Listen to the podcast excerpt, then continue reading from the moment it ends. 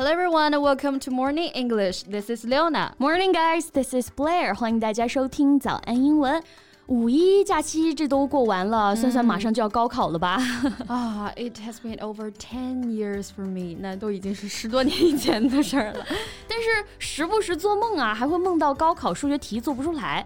不像那些学霸啊！哎，你这怎么突然开始感悟高考了呢？哎，最近在网上看到一个视频啊，一个清华学霸在他的婚礼上、嗯、，The guests are all high-achieving students from elite universities with average scores of six hundred eighty。啊，学霸的朋友还是学霸。so what kind of circle you get in decides what kind of person you will become. Exactly. Keep good man company, and you shall be of the number. 我们说近朱者赤，近墨者 黑吗？嗯，所以啊，有的时候家长想让孩子努力上名校啊，其实很大程度上也是想说，哎，可以影响孩子未来的命运了。嗯，So to some extent, the circle decides your future。包括现在很多企业招聘的时候，学历仍然是非常重要的一个筛选标准。Your school sometimes decides your value after graduation. Ah, it's cruel but real. Yes. So today, let's talk about the difference among people with different education backgrounds. Okay, so let's get started. So when it comes to the education, people would like to divide the students into different types. 那从学习习惯呀、学习能力这些方面呢，其实已经就区分出来很多不同的学生了。两类极端的代表啊，就是我们平常说的学霸和学渣了。学霸 is a grade A student or straight A student. Grade 可以表示等级、品级或者成绩、分数这些意思。国外呢，一般都是采用四分制，将成绩划分为 A、B、C、D。 四个等级，那 A 等级的学生一般就是学霸啦。嗯，Those grade A students always work hard with a clear purpose. That's right. 像我在网上就看到过一组图片啊，嗯放出来凌晨的北大自习室里面依然是灯火通明啊，每个人都在争分夺秒的学习。那学霸呢，我们还可以说 straight A student。这里的 straight 就可以理解为单纯的、纯粹的。所以 straight A student 就指的是每门课都拿 A 的学生，对，全 A 生啊。嗯，但是有一些天才类的学生呢，也是会出现像偏科的情况的。嗯，比如有些人呢，可能只顾学习，体育就没有那么好。So if it weren't for PE, he would be a straight A student. Sports are his weak point. 啊，所以 straight A student 全优生啊，可不是那么好当的。嗯，必须得是全才啊。Exactly. And those excellent students are usually high flyers. That's that's true. So, high flyers is someone who has a lot of ability and a strong wish to be successful mm. and is therefore expected to achieve a lot. 指的就是那种有野心、有抱负的人，当然也往往都是那些成功人士，因为飞得很高嘛。没错，那学历呢？当然我们说啊，只是成功的其中一种象征哈。成功人士啊，现在尤其往往是各个方面都非常优秀的。嗯，For example, a well-regarded business manager is a high flyer in all all areas of his life. And the premise is that you want to be successful. Right.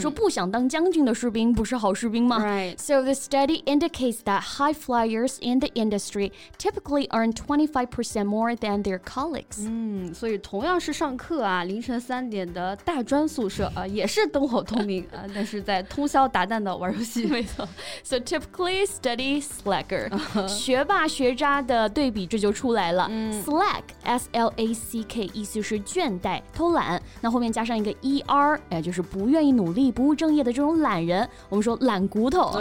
Study slacker 就是指不愿意在学习方面努力的人啦，也就是我们通常说的学渣。嗯，那学渣来说呢，迟到早退就是常有的事儿了。嗯，For example, those study slackers have gone home early again。因为在教室听老师讲课，对于他们来讲真的就是一种煎熬啊。Especially when it comes to exams, what they can do is just sweating it out 啊，就是考试的时候得抓耳挠腮哈，熬到可以交卷了，立马走人。Yeah. So sweat 我们知道啊，有流汗的意思，sweat out 就表示冒汗，汗往外流嘛。那 sweat it out 这里的 sweat 又表示担心、焦虑的这个意思，所以 sweat it out 这个词组就表示苦熬啊。忍受下去的意思，means to wait nervously for an unpleasant situation to end or improve。反正就是如鲠在喉，如芒刺背，如坐针毡那种感觉啊。我考试的时候呢还好吧，去医院检查等结果的时间，我觉得多少是有点忐忑的。For example, I had the blood test yesterday and I've been sweating it out ever since, waiting for the result. 所以还是要加强锻炼啊，少去医院，少忐忑机会。没错。So sweat Get it out，我们可以表示哎，在高强度的运动锻炼的这种感觉，挥汗如雨嘛。For example, I like to sweat it out in the gym for a couple of hours 啊，出出汗有的时候还是挺爽的。嗯，哎，这让我想起有种说法啊，在香港的中环凌晨六点的健身房里面呢，已经都是年入百万的金融精英了。哇，所以说现在健身房也是这个拓展社交圈的一个方式了吗？Yes。哎，那我们一直说的这个圈子，其实可以直接用 circle 圆哎这个词来表示，它可以指相同兴趣、职业等的人形成的圈子。那其实我们每个人或大或小都有自己的圈子。I have a small circle of friends。嗯，那我们说的社交圈啊，其实就是 social circle。那想要拓宽自己的人脉呢，就可以多结识一些社交圈比较广的人。I'd like to meet someone with a wide social circle。那这些人脉其实就是人与人之间的联系嘛、嗯、，connections 通常是复数的形式，就是英文当中的人脉，我们说的表达了。Right. 比如我们现在找工作的朋友的内推，其实就比海投要更有效率一些嘛。He only got the job because of his connections。嗯，那怀旧一下，这让我想到了一首老歌，不是说吗？朋友多了路好走啊。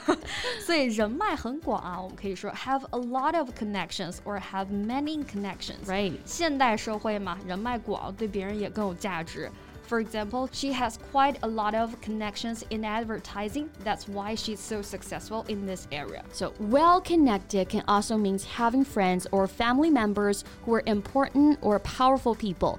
如果用一个词来表示的话，我觉得还可以用 well connected，它可以表示背景比较显赫，人脉很强大这个意思。嗯，比如找人帮忙的时候，就得需要有一个人脉很广、人脉很强大的人，对吧？So, for example, you could ask for his help because he's well connected connected in entertainment industry。对，所谓的圈子啊、人脉呀、啊，其实还是要靠自己的能力去拓展的啊。没错，学历呢，可能不是每个人都是清华北大，但是学习能力是一个人的核心竞争力。The ability to learn is the foundation of a person in an invincible position。说的太对了。So no matter where you are, hope we can work hard to meet a better version of ourselves. OK，那我们今天的节目就到这里了。So looking forward to seeing you in the comments.